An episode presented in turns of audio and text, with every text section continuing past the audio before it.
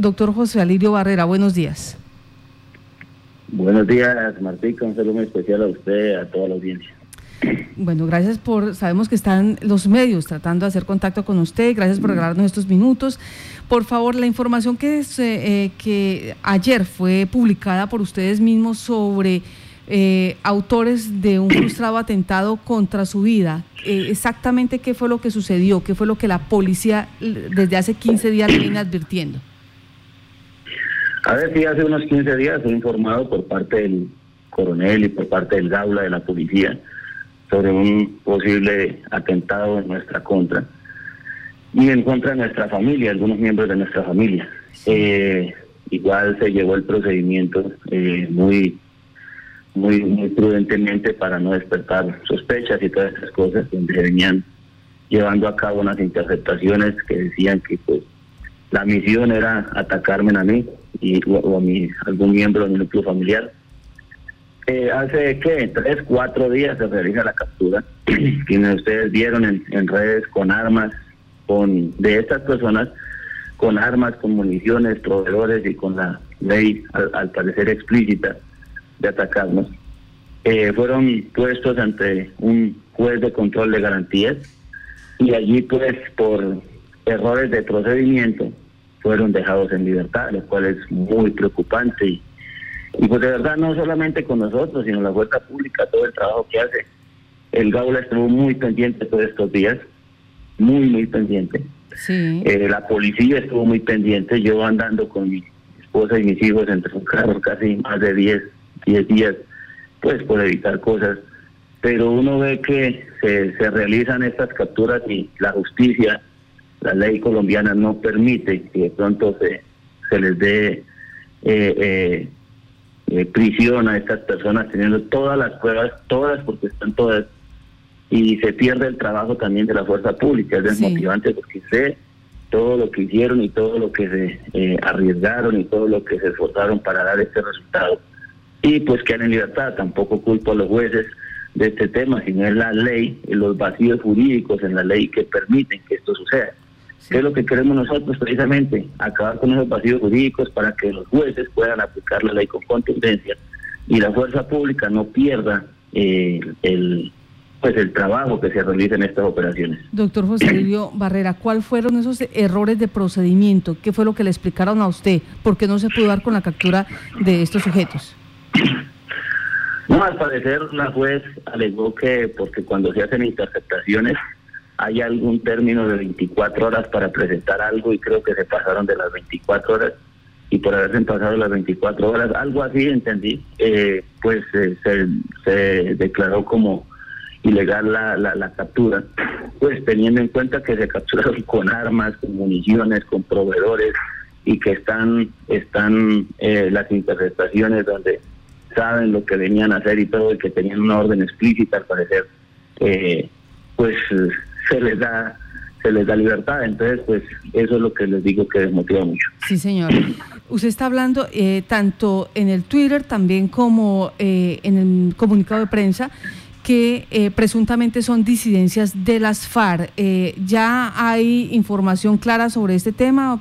¿Tienen certeza ustedes que este grupo, al margen de la ley, es quien está intentando atentar contra usted y la, y la vida de sus familiares?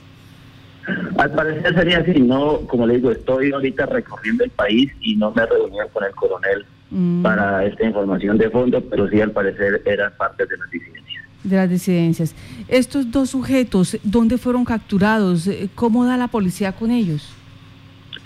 Me informaron cuando fue la captura, como le digo, y los presentaron. Eh, no tengo datos de los de los pormenores del tema. Solo sé que los capturaron y que tenían tres pistolas, tenían cerca de 58, creo, cartuchos, proveedores, todas estas cosas.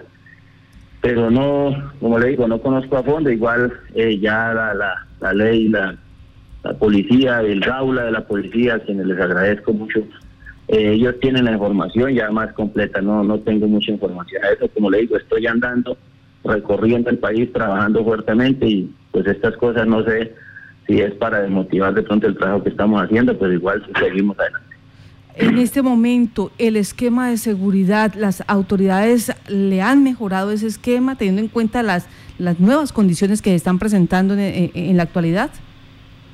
Pues ya estamos en ese proceso, precisamente estamos en ese proceso, estamos trabajando a través de la UNP, la policía ha estado muy pendiente, el general de la policía, el comandante general, el, el señor ministro de Defensa estuvo muy pendiente, el ministro del Interior ha estado también. No, yo tengo que decir que han estado pendientes del tema, eh, apenas se enteraron del suceso, como le digo, eh, eh, pues se había tratado de llevar las cosas de otra manera, esperando pues no, no dañar los operativos, pero pues apenas se enteraron ellos, estuvieron muy pendientes del tema, ministro del Interior, ministro de Defensa, también tengo entendido el Ministerio de la Justicia, también están eh, sobre el tema. Ya son conocedores, el general comandante de la, de la, de la policía y el general allá regional también fue a mi casa, habló conmigo, el coronel fue a mi casa, dos, tres veces hablaron conmigo, pendientes del tema dentro del proceso. Ya cuando sucedió esto de la captura, yo ya estaba por acá eh, andando, tuve que salir y, y, y no, no conozco más.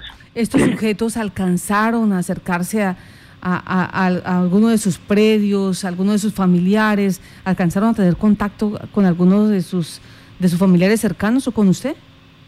¿Qué estaban haciendo? Están en el proceso de, inteligencia donde ellos venían a eso. Habían otras personas más, creo, que pues se pretendían capturar también. Debido a lo, sucedido, pues obviamente el operativo también vuelve casi que a ceros. Eh, ustedes saben que yo vivo ahí en, una finca, ahí a la intemperie casi es lo que me gusta hacer, es lo que sé hacer, es donde trabajo y, y, pues, hombre, ahorita a extremar las medidas, se dice que querían atentar contra eh, alguien de mi familia, eh, contra uno de mis hijos o contra alguna de las cosas, llevarse a una persona. Y pues eso lo preocupa a uno porque imagínense los chinitos, uno pues ya afronta la vida y, y, lo que toque, lo que sea la voluntad de mi Dios, que igual sé que mientras no sea la voluntad de Dios no podrán atacar, pero no uno preocuparse sobre todo por los niños. Sí, usted nos está diciendo, eh, dentro de, del operativo, al parecer, hay otras personas, otros presuntos delincuentes que estaban eh, colaborando con estos dos. Eh, ¿Ya se tiene más o menos identificado? ¿La policía ha logrado identificar estas presuntas personas?